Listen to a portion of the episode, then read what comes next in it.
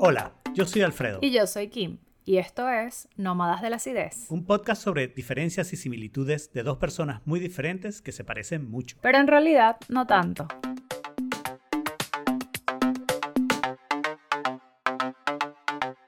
Muy bien.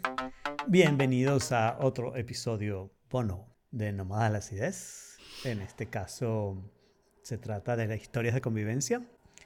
Y tenemos una bueno, primero tenemos aquí. Claro, primero estoy yo. No, pero me reí un poco porque eh, bono de convivencia está chistoso. ¿Te imaginas que tuviéramos un ministerio donde la gente pudiera decir, yo necesito un bono porque estoy conviviendo con esta persona? Y tuvieras que poner toda la evidencia. Yo creo que todos los gobiernos comunistas hacen su propio bono de convivencia, o sea, te ponen a convivir con un montón de personas, porque destrozan la economía y no te queda más remedio, ¿no? El capitalismo también hace eso, pero solo la gente joven. Claro. Ajá, entonces, ¿cuál fue la pregunta ganadora? La pregunta ganadora lo que pide es que cuentes una historia que puedas decir, menos mal que estaba con alguien. Ok, eh, ¿empiezas tú? Empiezo yo si quieres. Em, esta es una historia que obviamente pasó después de diciembre de 1999.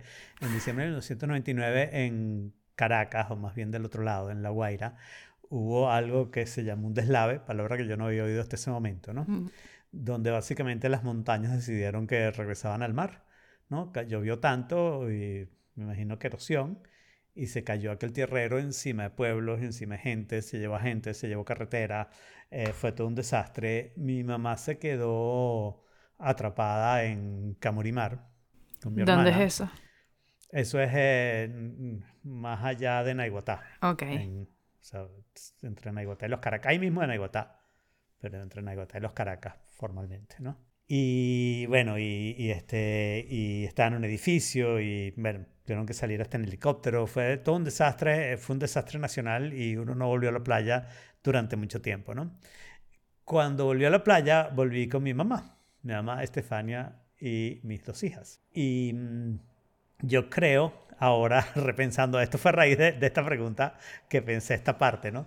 Yo creo que yo regresándome tuve mi primer ataque de, eh, eh, de pánico, ¿no? Que no lo reconocí como tal. Claro. Hasta después, pero entiendo que eso fue lo que fue. Y no sé si mi primer ataque de pánico, yo había tenido algunas cosas en los, en los aviones, pero siempre había pensado que era claustrofobia más que pánico, pero ahora no lo sé. Pues, de repente está todo relacionado con la ansiedad, ¿no? Pero mm, el asunto es que yo manejé muy nervioso y las carreteras no estaban demasiado bien todavía, ¿ok?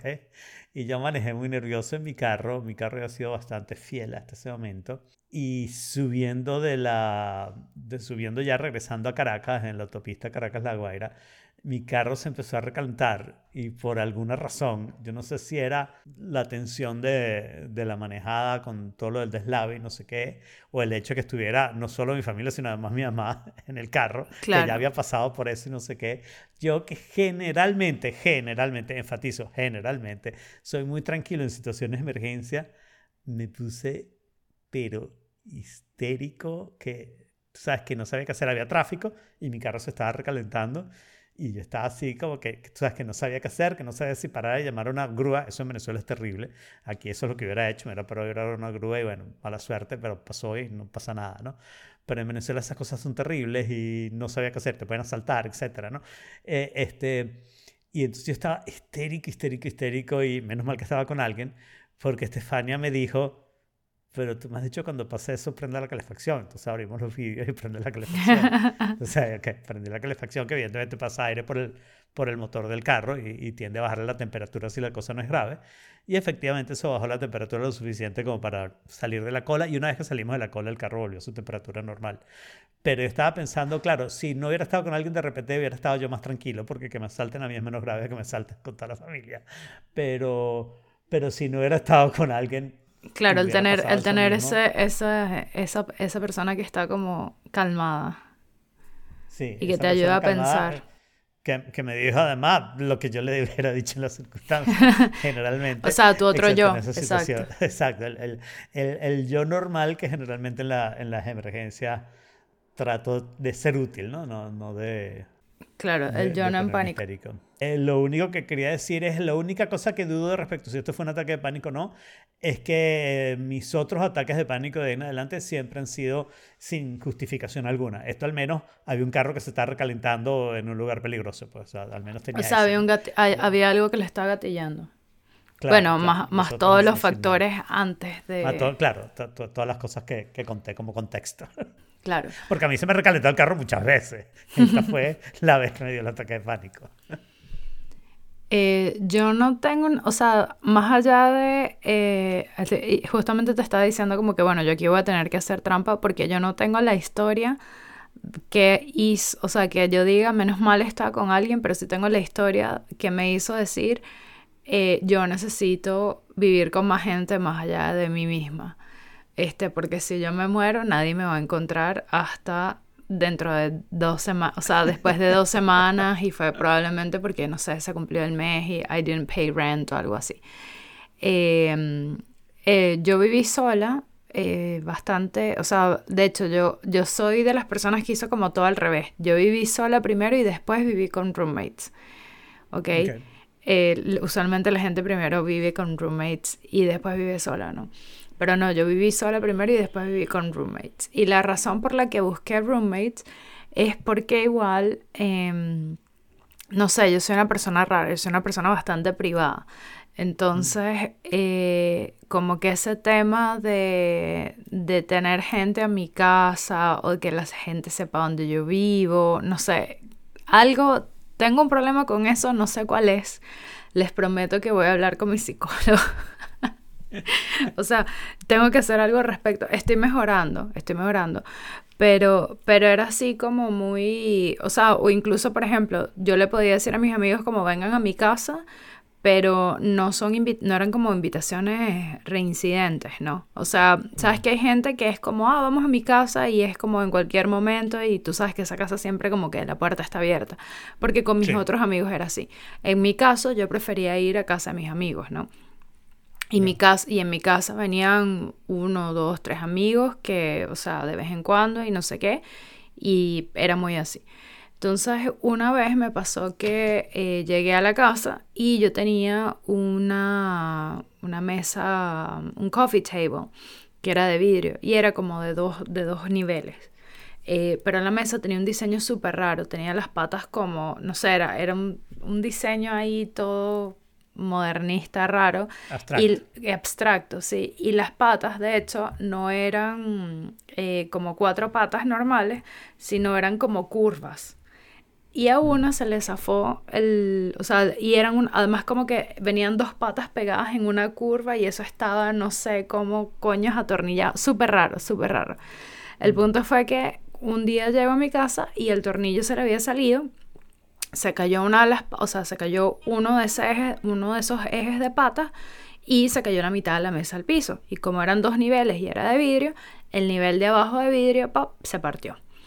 Entonces, bueno, eh, yo dije, tengo que mover esto aquí porque si no, eh, como que se va a terminar partiendo la, la parte de arriba y tengo que desatornillar el otro lado. Entonces dije, bueno, ya termino de desarmar la mesa, la desarmé y cuando fui a mover la parte de arriba, que tenía que mover el vidrio ahí porque se iba a terminar rompiendo también, siento algo en el tobillo. Y cuando miro hacia abajo, me había clavado un pedazo eh, de vidrio, pero de un porte, o sea, un, era, o sea, era un, un pedazo, no sé, como de 15, cen- de 17 centímetros, una cosa así, y estaba en forma de triángulo y yo tenía como la mitad del triángulo adentro. Entonces yo dije, bueno, ok. Eh, suelto el vidrio con cuidado. Yo para las situaciones de emergencia en general soy bastante... eh, no sé qué me pasa, pero es como que todas las emociones se me desconectan y ya. Entonces, bueno, nada, como que pongo el vidrio en el piso con calma, miro abajo y digo, bueno, me tengo, me tengo que sacar este pedazo porque no me puedo ir caminando, o sea, no puedo ir hasta la clínica con este pedazo de vidrio tan grande puesto ahí. Y como vi que fue una sola incisión, bueno, ta, me lo saco y empieza a sangrar así, pero Ay. porque además fue en la parte del tobillo donde tienes como todas esas venitas, no sé qué, ta, ta, ta.